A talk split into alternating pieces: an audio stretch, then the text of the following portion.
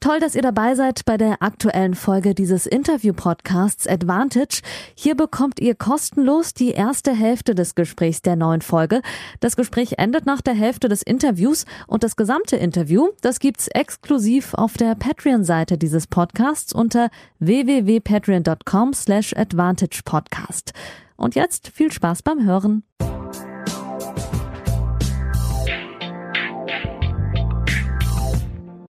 Advantage, Folge 45. Ja, liebe Advantage-Hörerinnen und Hörer, es geht Schlag auf Schlag, wie versprochen, jede Woche eine neue Folge. Und wir haben diese Woche, während die French Open schon laufen, aber ihr wisst es ja, ihr Tennisexperten, in der zweiten Woche geht die Juniorenkonkurrenz los. Und ich freue mich ganz besonders heute mit einem absoluten DTB-Top-Talent sprechen zu können, die 2021 bisher ganz schön abgeräumt hat und jetzt, wie gesagt, in Paris starten darf. Hallo, Julia Mittendorf. Hi. Julia, äh, vielen Dank, dass du dir äh, so kurz vor so einem wahrscheinlich für dich ja Saisonhöhepunkt oder einem Saisonhöhepunkt Zeit nimmst, ausführlich äh, hier diesen Spaß mitzumachen. Freut bestimmt auch äh, die Hörerinnen und Hörer wieder mal eine junge, talentierte Spielerin hier näher kennenzulernen. Deswegen danke, dass du dir Zeit nimmst. Ja, danke, dass ich dabei sein darf. Da, dafür musst du dich nicht bedanken. Ich freue mich und äh, ist ja auch immer schön, auch äh, von Spielerin zu äh, Journalist schon früh einen äh, Kontakt zu haben. Und ich äh, äh, verfolge vor allem jetzt dieses Jahr intensiv deine Karriere und tausche mich ja auch immer mit Frau Rittner aus über ähm, das Porsche Talentteam. Deswegen schön, dass es mal geklappt hat. Für diejenigen unter euch, die mit Julia Mittendorf jetzt noch nicht sofort ganz viel ähm, anfangen können. Nur mal ein paar Stichpunkte ähm, reingeworfen vor dem Gespräch. 18 Jahre jung aus Dinklage in Niedersachsen, hat im Juniorenbereich bereits sieben deutsche Meistertitel gesammelt, Einzel und Doppel zusammengezählt. Und ich habe es ja schon erwähnt, vor allem 2021 abgeräumt. Wenn ich richtig recherchiert habe, Julia, zwei äh, ITF-Juniorinnen-Siege ähm, und mittlerweile Platz 25 im Ranking bei den Juniorinnen in der Weltrangliste, was damit auch äh, startberechtigt für die Junioren-Konkurrenzen ähm, und natürlich der auch wahrscheinlich mediale Höhepunkt, den der ein oder andere von euch mindestens mal mitbekommen hat.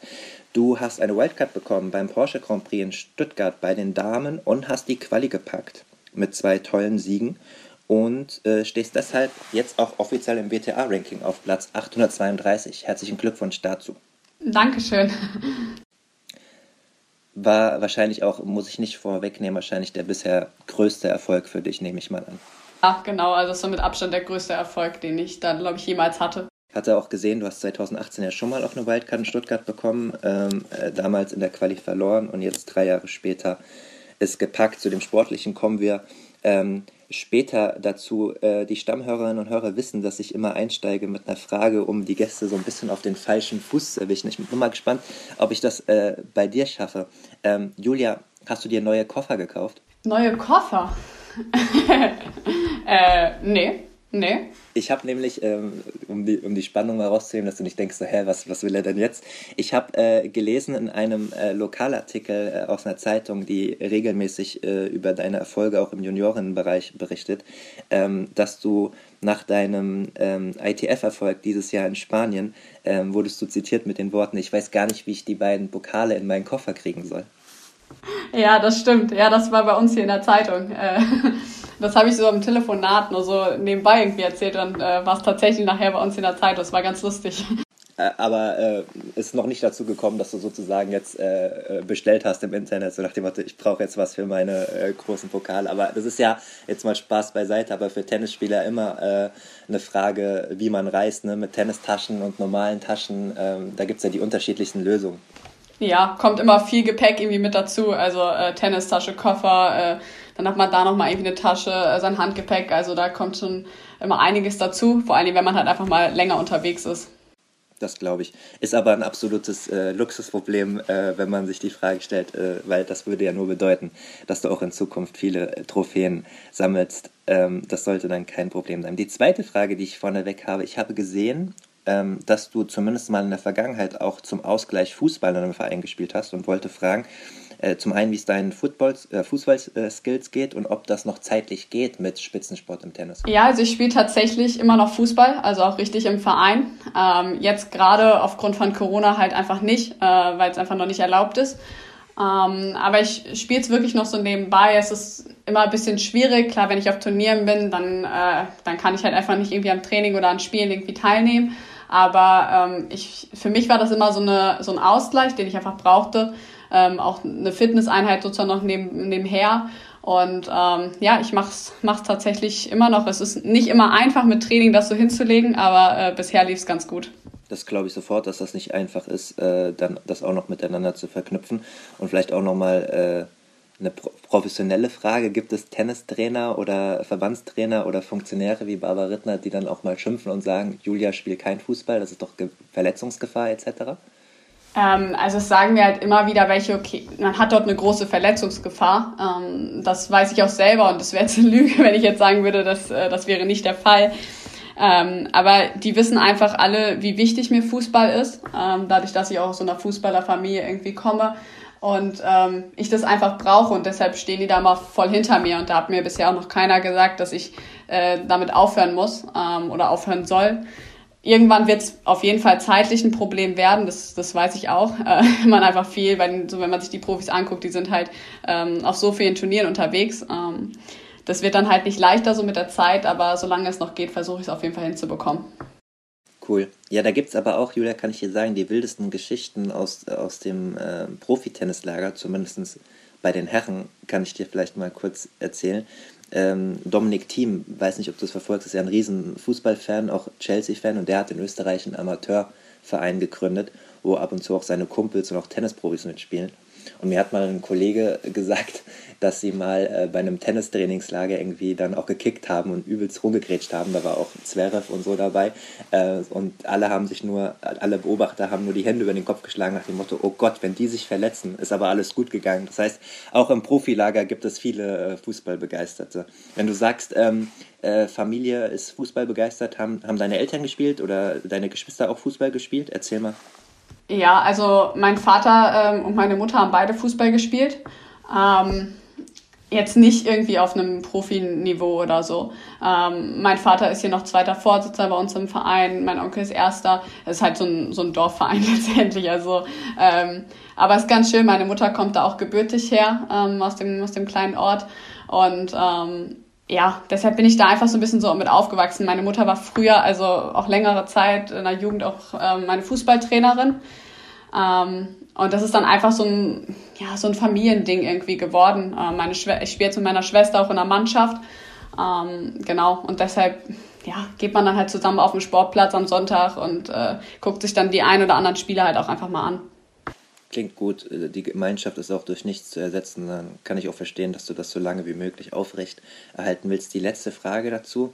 Ich ähm, versuche ja auch immer ein bisschen so gesellschaftliche Themen reinzubringen und ich hatte letztens gelesen, vielleicht hast du es ja auch mitbekommen, wenn du selbst Fußball spielst, der niederländische Fußballverband hat ähm, ab der Oberliga abwärts erlaubt, dass gemischte Mannschaften im Ligenbetrieb auch spielen können, also auch im Herrenbereich Damen eingesetzt werden dürfen. Der DTB, äh, der DTB sage ich schon, der DFB äh, überlegt das jetzt auch oder äh, will eine Machbarkeitsstudie, habe ich glaube ich gelesen, äh, durchführen. Ähm, hast du das A mitbekommen und B, wie stehst du dazu? Also ich habe es jetzt nicht direkt mitbekommen. Ähm aber wenn zum Beispiel jetzt wie Frauen bei den Männern dort irgendwie oder bei den Herren halt ähm, mitspielen können, ähm, ich glaube, es ist auf der einen Seite ähm, mega, also eine mega gute Idee. Ähm, also ich fände es auf jeden Fall ganz lustig. Vor allen Dingen finde ich, glaube ich, in diesen unteren Ligen ist das, glaube ich, ähm, echt eine Sache, die da irgendwie ähm, ganz lustig sein kann. Also man macht das zum Beispiel hier mal bei irgendwelchen Veranstaltungen, wo es jetzt letztendlich um nichts geht, dann kann das auf jeden Fall auch hier mal so passieren. Ähm, ich glaube, es könnte jetzt auch, also wenn man halt höher spielt, könnte es, glaube ich, auch einfach körperlich halt schwierig werden, ähm, dass man da halt irgendwie mithält. Aber ähm, ich fände die Idee auf jeden Fall nicht schlecht. Ja, ich auch nicht. Unsere Sportarten oder jetzt deine Sportart, Tennis oder da, wo ich herkomme, aus dem Tischtennis, da ist es ja eher schon auch so, ähm, ja, ich sage jetzt, nenne es jetzt einfach mal inklusiver.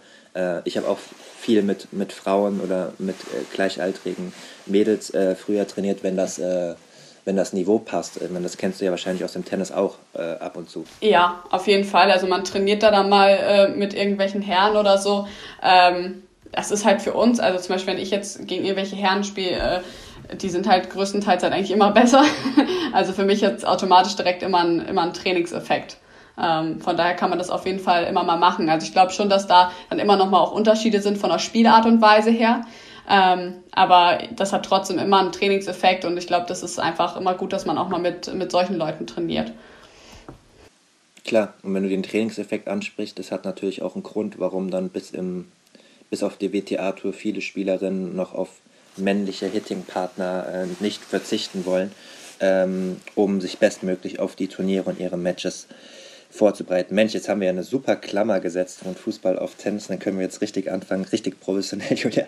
Ähm, bevor wir richtig anfangen, ähm, stelle ich bei jedem Gast noch die sozialen Medien vor. Ähm, man kann dich, wenn man nach dem Gespräch Lust hat, dich zu verfolgen oder das eh schon tut oder noch tun möchte, auf Instagram finden unter midi-03, geschrieben M-I-D-D-I-03. 03. Und äh, diesen Podcast findet ihr natürlich auch auf Instagram, wo die meisten Leute, mittlerweile über 1200 Leute, äh, mir und dem Podcast folgen. Vielen Dank, Advantage-Podcast. Eine Facebook-Seite gibt es auch, Advantage Podcast in einem Wort und eine Twitter-Seite Advantage POD. Danke für eure Unterstützung dort und danke auch an äh, mittlerweile wieder 46 Patreons. Wir gehen wieder auf die 50 zu. Vielen Dank für eure Unterstützung. Ich nenne mal die neuesten stellvertretend. Lisa, Woody, Daniel, der, den, ähm, der das Patreon-Abo über den Gutschein bekommen hat. Also wer äh, was verschenken will zum Geburtstag oder zu irgendwelchen runden Anlässen an tennisbegeisterte Menschen. Es gibt ähm, Gutscheine, äh, wo ihr Patreon-Abos ähm, ja, verschenken könnt. Gerne immer äh, persönliche Nachricht den, in den sozialen Medien an mich oder per Mail ähm, an yannick.schneider.mailbox.org. Dann schicke ich euch den gerne zu. Und Martina, die einen Gutschein gewonnen hat äh, über die Tennis äh, München äh, Twins, die sich aber noch nicht bei mir zurückgemeldet hat. Also Martina, falls du den Podcast hörst, was, wovon ich einfach mal ausgehe, weil du dich sonst wahrscheinlich nicht für, das, für den Gutschein interessiert hättest, äh, melde dich doch mal bitte auf meine Instagram-Nachricht, damit du auch das Abo hast, was du gewonnen hast. Und damit fangen wir an. Ich hatte es ja erwähnt, Julia, das Jahr äh, läuft super, unter anderem durch deine beiden ähm, Turniersiege ähm, bei den ITF-Juniorinnen hast du dich für die Junioren-Grand äh, Slams qualifiziert. Das ist wahrscheinlich jetzt mal, man soll das nie so fragen, wie, wie fühlt es sich an oder ist es dein großer Traum als Journalist? Ich frage es aber trotzdem mal. Äh, ist wahrscheinlich ein, ein, Traum, der da in, in Erfüllung geht, nehme ich an. Ja, auf jeden Fall. Also es ist jetzt mein letztes äh, Junior-Jahr, äh, was ich spielen kann. Und ähm, ich freue mich natürlich riesig mit dabei zu sein, weil erst war das immer unsicher, okay, finden die Grand Slams jetzt eigentlich statt? Ähm, ist nur Hauptfeld, ähm, wird mit Quali gespielt. Das waren ja immer, war immer so eine Unsicherheit, die wir da alle, glaube ich, irgendwie hatten.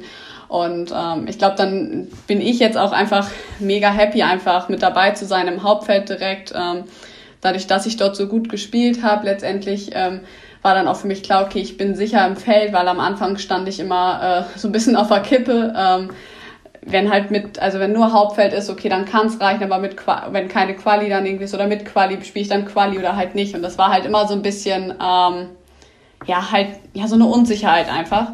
Und ähm, ja, jetzt ist halt so ein bisschen so ein Traum in Erfüllung gegangen und äh, bin da halt wirklich froh, jetzt äh, beim French Open mein erstes Grand Slam dann zu spielen. Das glaube ich sofort. Über die French Open reden wir gleich nochmal ein bisschen ausführlicher.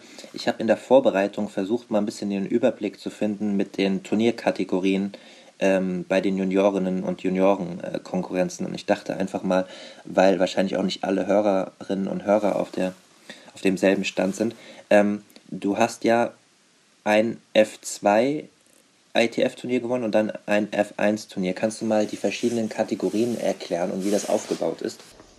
Ja, also es gibt halt ähm, unterschiedliche Kategorien. Also die unterste Kategorie ist so ein Grade 5. Ähm, und dann geht's halt hoch letztendlich bis äh, Grade A. Also das, das diese Grade A's ist jetzt zum Beispiel, es sind die Grand Slams, also äh, French Open, US Open, das gehört zum Beispiel alles dazu. Und das erste Turnier, was ich gewonnen habe, war ein äh, Grade 2. Ähm, das war in Spanien und dann nach habe ich dann nochmal eins in Tschechien gewonnen, das war ein Grade 1, genau. Also das ist dann direkt unter diesen, äh, unter diesen Grand Slams. Äh, ist das dann auch so ähnlich aufgelistet, je nachdem wie hoch dein äh, ITF Junioren-Ranking ist, kannst du dann die einzelnen Kategorien spielen, also so wie man es aus dem Profitennis auch kennt? Ja, genau. Also letztendlich, ich kann, theoretisch kann ich dort alle Turniere melden, ähm, aber das Teilnehmerfeld ist dann halt, also ich glaube, dort war es ein 32er-Feld, manchmal ist auch ein 48er, manchmal ein 64er, ist immer ein bisschen unterschiedlich, es hängt von Turnier zu Turnier einfach ab. Ähm, und da meldet man halt einfach und dann guckt man einfach, okay, bin ich im Feld drin oder bin ich nicht. Mal bin ich Hauptfeld, mal bin ich Quali. Das hängt auch immer so ein bisschen davon ab, wie die Turniere äh, besetzt sind. Ähm, auch manchmal in welchem Land es ist, wo man gerade halt auch gut hinreisen kann irgendwie. Äh, weil das ist ja gerade auch alles bisschen schwierig, ob man da noch mal Quarantäne hat oder halt nicht.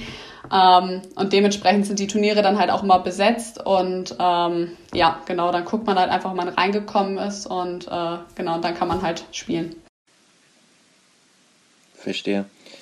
Ja, das Jahr 2020 war ja für alle von uns äh, nicht leicht, egal was man im Leben so macht. Äh, Im Profisport war es für die Profisportler auch nicht leicht. Ich finde manchmal, wer so ein bisschen äh, vergessen wurde in der öffentlichen Betrachtung, sind die äh, Juniorinnen und Juniorenspieler, äh, egal sportartübergreifend. Wenn man mal schaut im Fußball, die ganzen Junioren-Bundesligisten haben pausiert. Ähm, da sind einige Träume auch ins Stocken geraten oder Unsicherheiten entstanden, so natürlich auch bei euch. Deswegen äh, nach dem schwierigen Jahr 2020 einfach mal gefragt, als ihr da im März, seid ihr ja mit vielen aus dem Porsche Talentteam, zu dem du ja auch gehörst, dahin gefahren. Ähm, hast du mit dem äh, Turniersieg, also hast du an den Turniersieg geglaubt oder wusstest du gar nicht, wo du da stehst? Äh, kannst du da mal so ein bisschen dein, dein Seelenleben auspacken nach so einem schwierigen Jahr, wie man dann auch mit 18 da versucht, irgendwie konkrete, realistische Ziele für sich zu formulieren?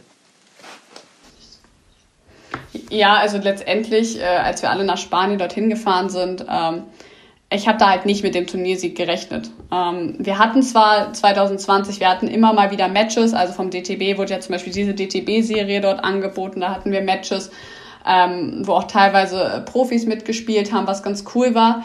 Ähm, also ich hatte 2020 natürlich hatte viel weniger Matches als vorher, ähm, als, die als alle Jahre irgendwie davor, aber ich hatte immer noch ein paar. Ähm, das war ganz gut. Ähm, aber ich habe letztendlich 2021, ich habe damit jetzt nicht gerechnet, dass ich dort jetzt ein Jugendturnier irgendwie in Spanien direkt bin, vor allen Dingen direkt auf Sand, wo man ja eigentlich nicht eine richtige Sandplatzvorbereitung hatte, ähm, wie man sonst das die anderen Jahre vielleicht mal gemacht hat, wo man irgendwo hingeflogen ist und sich dann wirklich so auf Sand vorbereitet hat. Das hatte ich zum Beispiel gar nicht und dann dachte ich halt, okay, ich spiele einfach mal, ich freue mich wieder darauf, äh, Matches zu haben, vielleicht auch ein paar mehr und habe dann halt wirklich einfach nur von Runde zu Runde geguckt irgendwie und ähm, ja, dass das natürlich am Ende dann halt so läuft, das äh, macht dann, natürlich mega glücklich. Also freut man sich äh, natürlich mega drüber. Ähm, ja, aber ich hätte es vorher auf jeden Fall, hätte mir das jemand gesagt, hätte ich äh, hätte ich glaube ich nicht direkt geglaubt. Das glaube ich dir. Ja, du hast es angesprochen, ähm, um, dass du dich nicht selbst loben musst, lob ich dich mal. Bei der nationalen Turnierserie hast du unter anderem äh, Annalena Friedsam äh, geschlagen, also auch schon gestandenen Profi. Das war auch lange verletzt aber die muss man trotzdem auch erstmal ähm, besiegen und gute Leistungen gezeigt. Aber du sprichst es selbst an. Ähm, die Vergleiche im letzten Jahr oder allgemein in der näheren Vergangenheit haben gefehlt. Ich stelle mir das extrem, um da nochmal konkreter nachzuhaken, extrem schwer vor, als junge, ambitionierte Spielerin, so für sich das Gefühl zu entwickeln, wo stehe ich eigentlich, was brauche ich noch, um den nächsten Sprung zu machen, wenn man wenig Matchpraxis hat und Vergleiche auch mit internationaler Konkurrenz. Du warst es vor Corona gewohnt, äh, regelmäßig internationale Vergleiche zu spielen mit, mit Gleichaltrigen, wo, wo, man sich messen kann und auch sehen kann, was fehlt vielleicht noch oder wo bin ich schon spitze. Ähm, kannst du da nochmal vielleicht so ein bisschen erklären, wie du dir versuchst, da irgendwie selbst zu helfen oder wie du mit den Trainern auch, auch redest, wenn es diese Vergleiche nicht gab. Barbara Rittner und äh, Bundestrainer, mit denen ich gesprochen habe, haben halt gesagt, dass es extrem schwer ist. Ja, also es war auch extrem schwierig, einfach weil wir halt nicht diese Matches irgendwie hatten. Ähm, letztendlich diesen Vergleich, ob ich da mit einem Trainer rede oder nicht, den kann ich halt gar nicht irgendwie so herstellen in dem Moment. Ähm, weil ich gar nicht wusste, okay, wie trainieren die anderen? Trainieren die anderen gerade mehr oder spielen die gerade im Training besser? Weil da, da hatte ich ja gar keinen Vergleich irgendwie. Ich habe dann, die erste Zeit konnten wir ja zum Beispiel auch gar nicht, also gar kein Tennis spielen. Ähm, und dann hast du ja also überhaupt keinen Vergleich irgendwie, okay, was machen die anderen jetzt, was machst du jetzt irgendwie, kommt jemand besser aus dieser äh, Zeit halt irgendwie wieder raus? Ähm, am Anfang dachte ich, okay, kann ich vielleicht überhaupt noch Tennis spielen, so ungefähr. Ähm, und das war dann schon, schon wirklich. Wie war die erste, wie war die erste, wie, Entschuldigung, dass ich unterbrochen habe, wie, wie war die erste Einheit nach der Pause? Äh, Talent hat es aufgefangen oder hast du dir gedacht, oh mein Gott, Äh, es ging tatsächlich, ähm, weil man sich halt auch einfach wieder so gefreut hat, auf diesem Tennisplatz zu stehen, äh, weil wir es ja wirklich eine Zeit lang nicht konnten. Und dann freut man sich halt einfach darauf und dann war es in dem Moment auch relativ egal, wie man gespielt hätte, glaube ich. Ähm, aber es war, ich habe schon gemerkt, das war eine andere Belastung. Ich habe zwar viel Fitness in diesem Zeitraum gemacht, wo man halt nicht spielen konnte, aber ähm, Tennis ist dann halt doch nochmal was anderes, wenn man halt auf diesem Tennisplatz steht. Und ähm, es war halt für den Körper ungewohnt, weil sonst ist er gewohnt, dass er halt jeden Tag äh, Tennis spielt und, auf, und halt Fitness sozusagen nebenbei macht irgendwie. Und auf einmal hat sich das ja komplett gedreht. Ich habe ja viel mehr Fitness gemacht und gar kein Tennis gespielt. Und ähm, das war für meinen Körper, glaube ich, extrem ungewohnt. Ähm, ja, aber ich war letztendlich war ich einfach wieder froh, nach dieser Zeit auf dem Platz zu stehen und einfach wieder zu trainieren. Da habe ich auch noch gar nicht so dran gedacht, irgendwie so, wann kommt das nächste Match oder so, sondern habe ich mich einfach gefreut, dass man wieder die Chance hat, sich weiter zu verbessern irgendwie. Sehr gut. Kommen wir mal zurück zu dem Turnier in Spanien, äh, was auch immer ein bisschen so vernachlässigt wird, wenn über Erfolge im Nachwuchsbereich gesprochen wird. So, ja, die hat jetzt den nächsten Schritt gemacht, ist ja klar, sie trainiert ja auch viel. Was ich immer persönlich auf internationalen, auch Nachwuchsturnieren schwer fand, ist, seine beste Leistung abzurufen, weil ja oft auch vor Ort die Bedingungen äh, unterschiedlich sind oder auch nicht so professionell. Manchmal sind sie auch professionell, aber jetzt, ich nenne jetzt mal einfach mal ein paar Stichpunkte. Trainingszeiten, Platzbelegung, Vorbereitung, Unterkünfte, Hotel, Ernährung etc. Und dann da vor Ort trotzdem äh, seine Leistung abzurufen gegen äh, ja, international starke Konkurrenz. Ähm, um das mal konkret an dem Beispiel in Spanien festzuhalten, wie waren denn dort die Bedingungen? War das, war das professionell für ein Junioren-Profiturnier oder ähm, gibt es das, was ich angesprochen habe, gibt es da öfter mal Probleme? Ähm, ja, also grundsätzlich, ich fand, es war kein schlechtes Turnier. Ähm, ich finde, also es war völlig, völlig okay organisiert alles.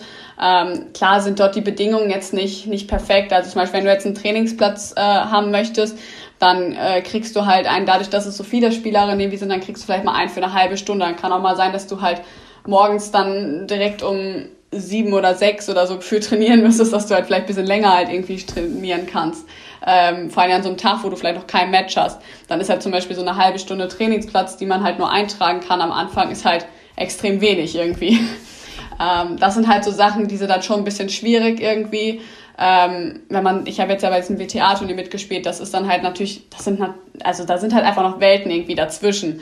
Ähm, wenn es ums Essen geht, ähm, wenn es um diese Organisation geht, weil bei so einem Turnier dann gehst du halt auch mal zu Leuten hin und die sitzen zwar in dieser Turnierleitung dort halt, aber äh, sind dann gar nicht so mega gut informiert. Ähm, und das, das merkt man dann vielleicht. Ähm, aber letztendlich fand ich was eigentlich dort relativ in Ordnung alles. Ähm, war eigentlich ganz schön da. Also es gibt auch, ich habe auch schon bei Turnier mitgespielt, wo es deutlich schlechter war, wo die Unterkunft schlechter war. Also das war dort alles völlig in Ordnung.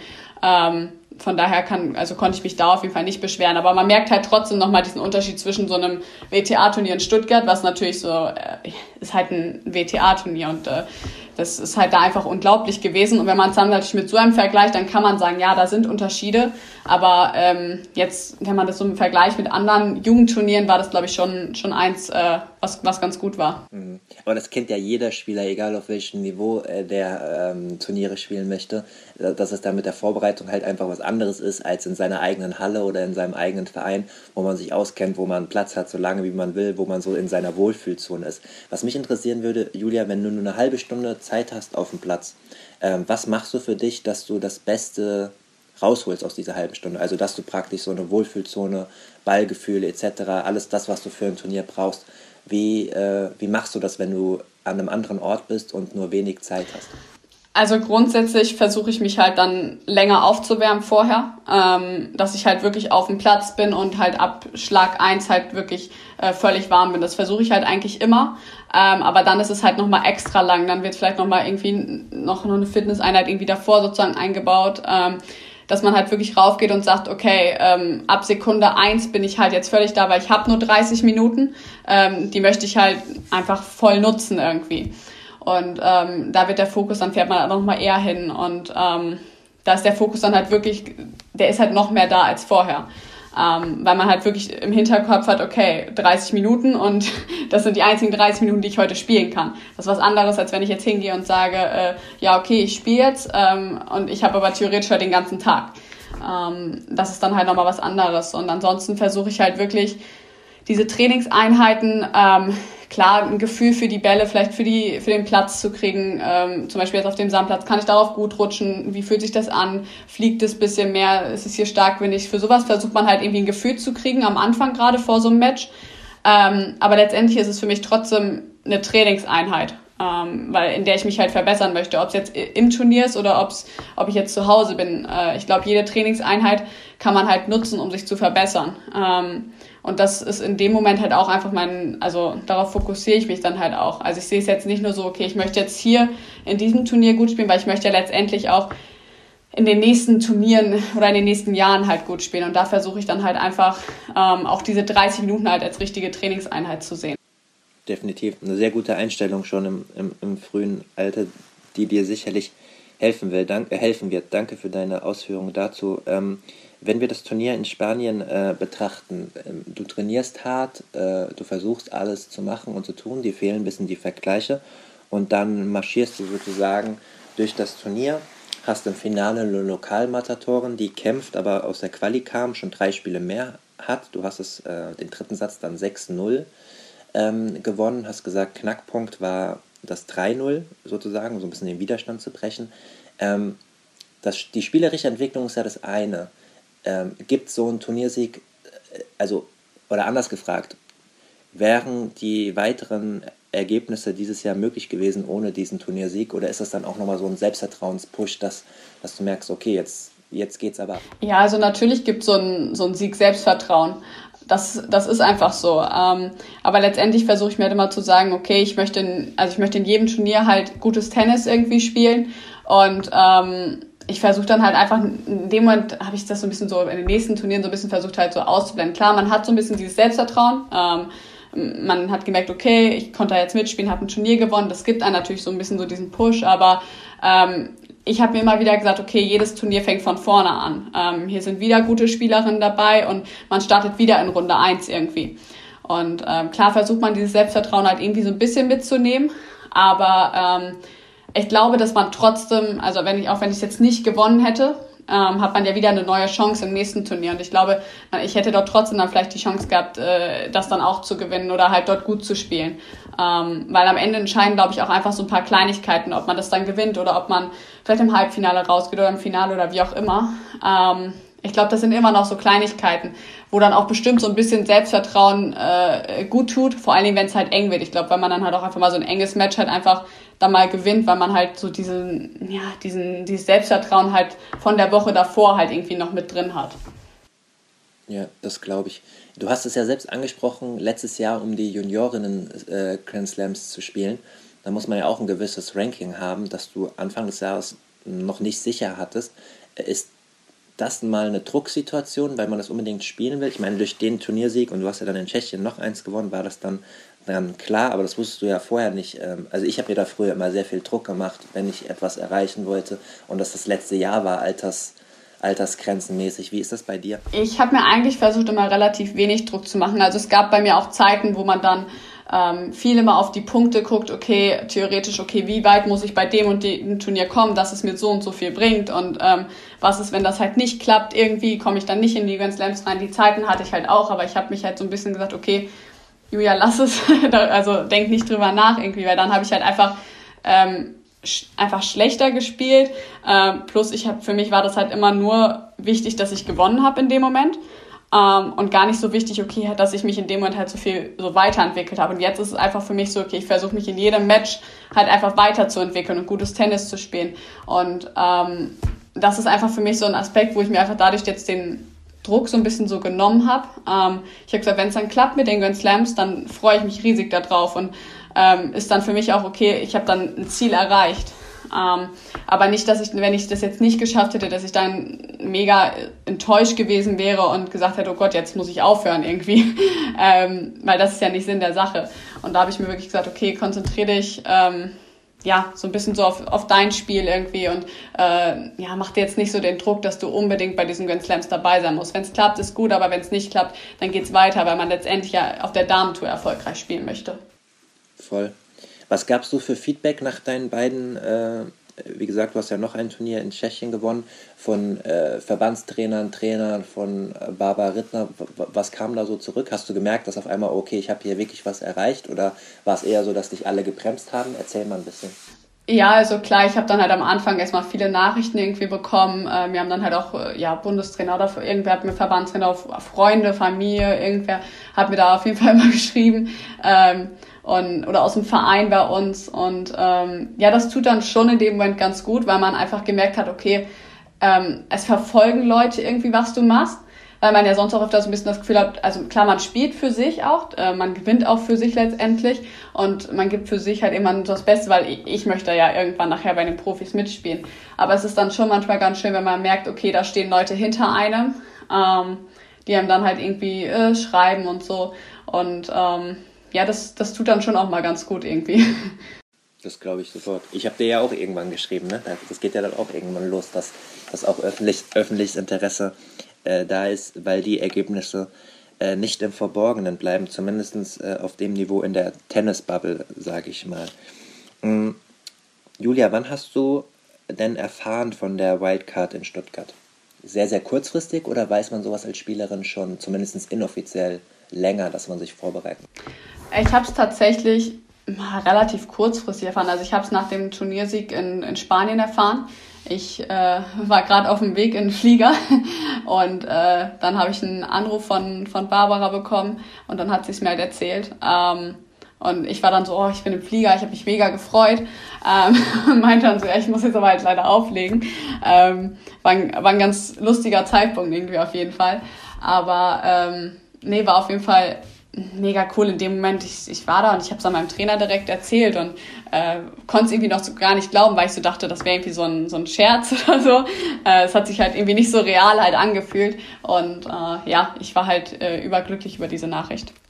Du bist im äh, Porsche ähm, Talentteam. Ähm, es gibt ja jetzt viele Spielerinnen, die auf den unterschiedlichsten Arten und Weisen jetzt auch auf sich aufmerksam machen und gute Ergebnisse äh, liefern. Du oder äh, Noma und viele andere. Ähm, Verantwortliche sagen immer, ich soll gar nicht so Leute herausheben, äh, dass die Spielerin, dass ihr Zeit habt, euch, euch da in Ruhe zu entwickeln. Ich versuche das dann auch immer ausgewogen zu machen. Trotzdem interessiert es natürlich auch die Leute. Was mich interessieren äh, würde auch ist, ihr macht auf mich, zumindest erzählt ihr das immer zu mir auch, dass ihr eine coole Truppe seid, die sich gegenseitig unterstützt. Ähm, das glaube ich euch auch. Aber jetzt gerade so, wenn es so um Wildcards geht, bei so einem Turnier in, äh, in Stuttgart, es können ja nicht alle aus dem Team äh, einfach mal so eine Wildcard bekommen für die Quali, weil es ja begrenzte Plätze gibt. Ähm, wie nehmt ihr das auf? Äh, merkst du dann auch, ah, plötzlich ist dann aber auch mal Konkurrenz da oder ist es trotzdem noch totaler Support? Ähm, ich stelle mir sowas relativ schwierig vor, die Mischung zu finden zwischen Freundschaft, zusammen trainieren und Konkurrenz? Ja, also letztendlich, jeder möchte ja diese Wildcard haben, ähm, weil wir spielen ja alle letztendlich darum, dass wir halt Profis werden wollen und dann will jeder die Wildcard haben, das ist einfach so. Ähm, das wäre jetzt halt auch gelungen, wenn ich jetzt sagen würde, oh, die wollte ich nicht haben. Äh, natürlich freut man sich darüber, wenn man sie bekommt. Und ähm, aber ich glaube schon so, dass wir so eine Truppe sind, dass wir dem anderen halt auch irgendwo was gönnen. Ähm, das glaube ich schon, weil zum Beispiel bei mir war das so, ich war ein, ähm, ich habe, also Nasti zum Beispiel hat ja auch eine Wildcard ähm, für das WTA-Turnier dort bekommen und ähm, sie wusste es vor mir, dass sie eine bekommt und ich habe es dann halt erfahren ähm, und ich habe mich da halt auch mega für sie gefreut. Also es ist, kann ich jetzt aus meiner Perspektive da halt nur sprechen. Ähm, ich habe gesagt, oh, ich habe da halt vor drei Jahren mal mitgespielt und ich meinte, nimm einfach diese Erfahrung und das nimm's einfach mit, das Gefühl, äh, dieses Erlebnis einfach dabei sein zu können.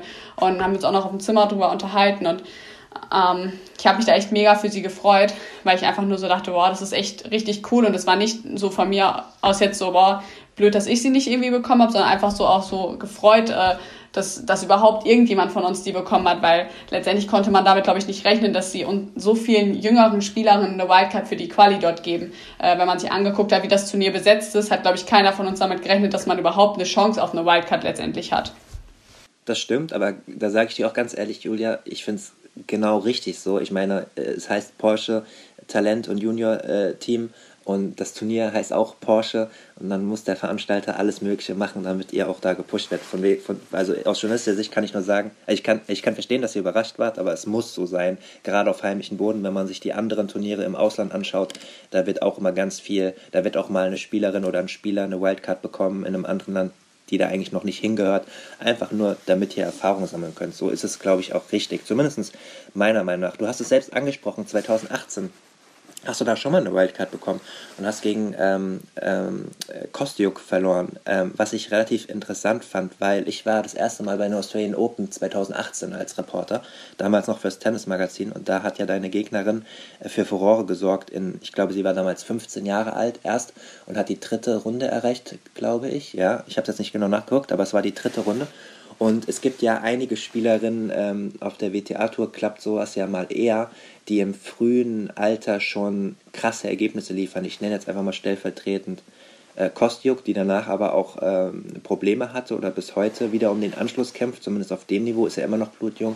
Wir haben aber auch äh, äh, Corey Goff, die gestern ihren zweiten, wir nehmen ein bisschen im Vorfeld schon äh, vor den French Open auf, deswegen sage ich gestern, die ihren zweiten WTA-Titel gewonnen hat oder wenn man sich die French Open-Siegerin äh, anschaut, was die schon äh, für, ja, für eine Leistung bringen in dem Alter, ähm, setzt euch das unter Druck? Könnt ihr das realistisch einschätzen? Redet ihr darü darüber? Ähm, weil ihr seid jetzt eine Gruppe von 17, 18, 19, 20-jährigen äh, jungen Frauen, die ja, die sozusagen den normalen Weg gehen, was ja auch, also es ist ja eben nicht normal, dass man im frühen Alter so krasse Leistung bringt. Wie, wie beobachtest du so die, diese Überfliegerin, nenne ich sie jetzt einfach mal.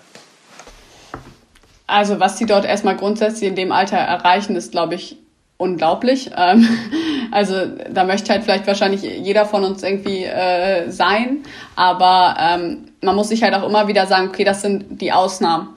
Ähm, extrem viele gute Spieler äh, spielen halt erst, also da stehen in der Top 10 halt erst mit 25, mit 27 oder so und ähm, feiern ihre Erfolge halt viel später ähm, was halt auch völlig in Ordnung ist. Was, was genau, also es muss nicht sein, dass man mit, äh, keine Ahnung, mit 20 schon einen Grand Slam-Titel ähm, in der Tasche hat. Ähm, wenn es der Fall ist, dann natürlich gerne. Aber ähm, ich glaube, man muss sich da jetzt nicht unter Druck setzen, okay, weil dies jetzt in dem Moment, weil diese Ausnahmen oder Ausnahmetalente es jetzt in diesem ähm, Jahr oder so geschafft haben, ähm, muss es jetzt bei mir im nächsten Jahr direkt klappen. Ich glaube, da muss man sich nicht so unter Druck setzen, weil man auch immer noch genügend Leute irgendwie nennen kann, ähm, die erst das später geschafft haben und die trotzdem super erfolgreich sind und ähm, dort, wo sie jetzt stehen, halt auch einfach hingehören. Und ich glaube, das muss man sich auch immer wieder sagen. Ähm, was aber auf der anderen Seite aber auch schön ist, dass so junge Spieler halt nachkommen, dass man merkt, okay, ähm, man ist halt irgendwie als junge Spielerin, kann man auch halt schnell mal irgendwie dran sein ähm, bei den Profis. Und ähm, ja, ich glaube, das ist auch so ein kleiner Anreiz, den man dadurch irgendwie dann nochmal bekommt.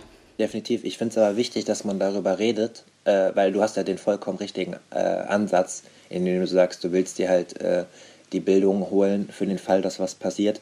Ähm, ich habe oft das Gefühl, dass in Deutschland, ohne es jetzt zu, zu verallgemeinern, aber halt viele sitzen dann halt auf der Couch bei Olympia und wollen Medaillen sehen oder feiern das auch, aber wissen nicht so genau, was dahinter steckt. Es gibt so einen äh, relativ schönen Vergleich von Dimitri Ovtcharov, äh, einem, äh, oder Deutschlands bester äh, Tischtennisprofi, der im Vergleich gesagt hat zu den chinesischen Profis, dass die halt in dem Alter von 8 bis 16 halt Millionen Bälle voraus haben an Trainingseinheiten, die äh, man in Deutschland im normalen Schulsystem nicht macht, wenn halt dann die Chinesen teilweise schon mit 14, 15, 16 äh, aus, der, aus der Schule rausgenommen werden und zusammengezogen werden in so Trainingskadern, wo es halt nur noch um Tischtennis geht das finde ich halt so interessant auch. Du bist, glaube ich, nämlich auch, wenn ich richtig recherchiert habe, auf einem normalen äh, Mädchengymnasium sogar. Ne? Also ähm, äh, viele Tennisspieler sind ja dann auch auf so einem Sportgymnasium.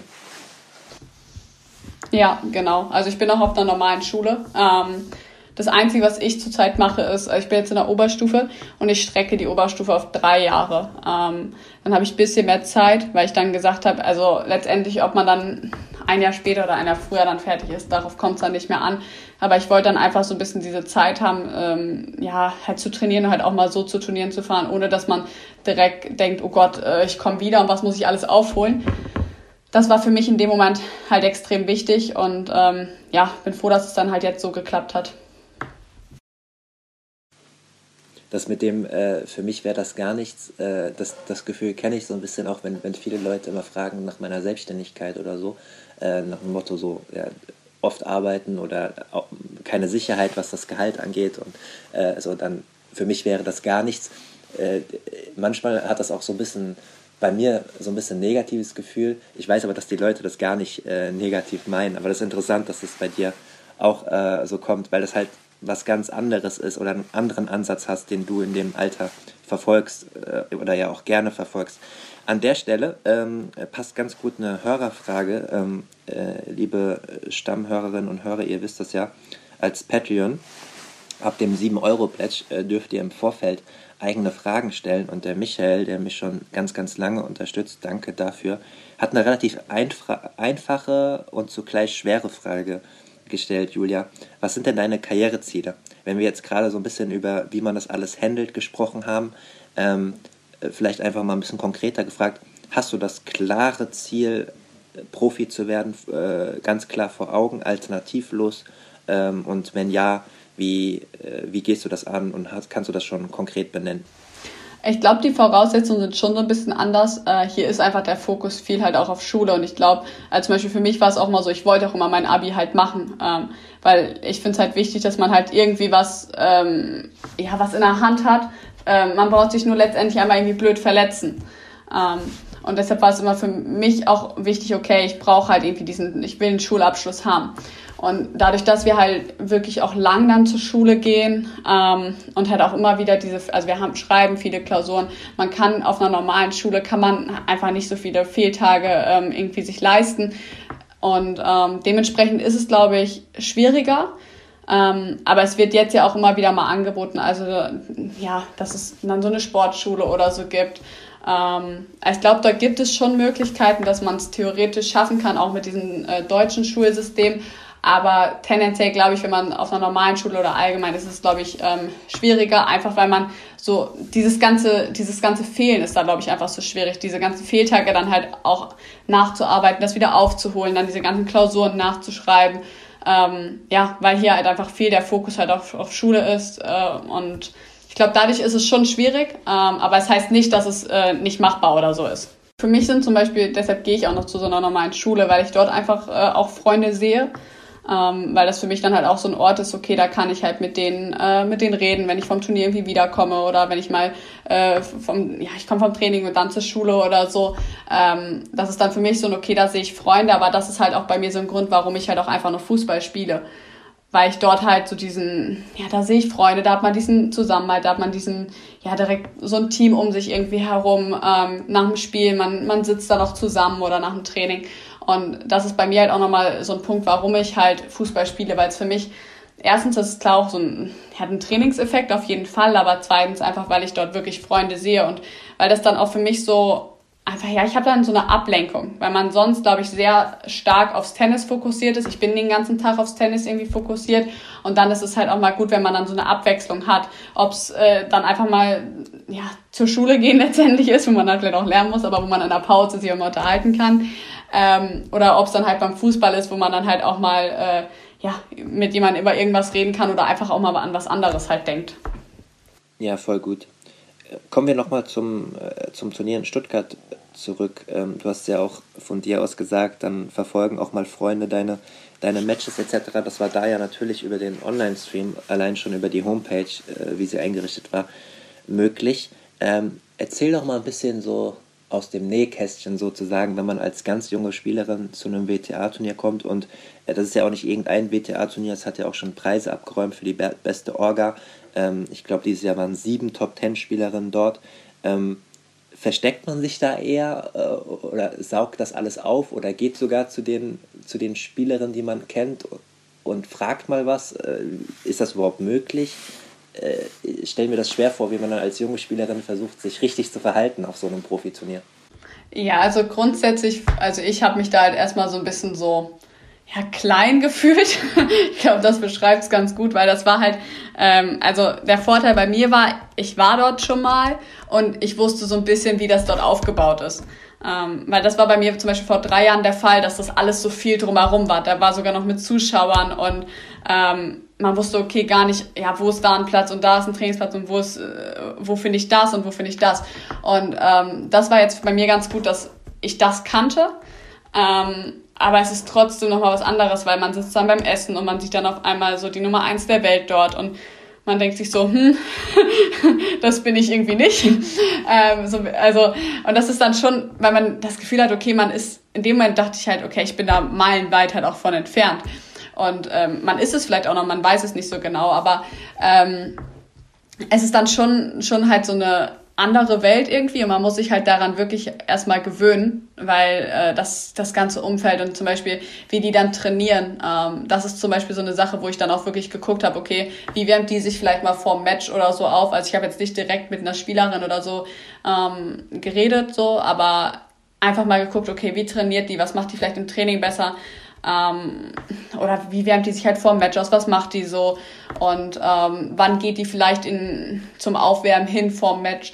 Das waren so Sachen, da habe ich dann schon mal drauf geachtet. Und ähm, das ist, glaube ich, als junge Spielerin mega interessant. Aber Rittner immer halt, dass das auch so schade war während der Corona-Zeit, dass, dass ihr diese Erfahrung nicht so aufsaugen könnt. Ne? Sich dann auch wirklich, oder junge Spieler erzählen mir das halt auch, ähm, letztens erst in München, äh, ja, dann sehe ich halt äh, die Spieler, wie sie sich aufwärmen und wie genau. Und ich versuche das dann halt auch aufzusaugen und merke halt noch, wie weniger professionell mein Aufwärmprogramm ist oder was ich da noch, was da noch an Potenzial ist. Es ist, glaube ich, ganz, ganz wichtig für euch, dass ihr das regelmäßig seht. Ne? Also deswegen ist es einfach super gewesen. Du hast du hast gesagt, ja, da bist du vielleicht noch meilenweit von weg. Du bist jetzt auf 832 platziert äh, wegen Stuttgart, hast aber in Stuttgart auch mit Jana Fett die damals knapp über 200, ich glaube 201 äh, äh, gestanden und äh, deine Landsfrau ähm, Tamara Korpatsch, die 134 oder 135, ich habe es jetzt nicht mehr genau abgespeichert, stand.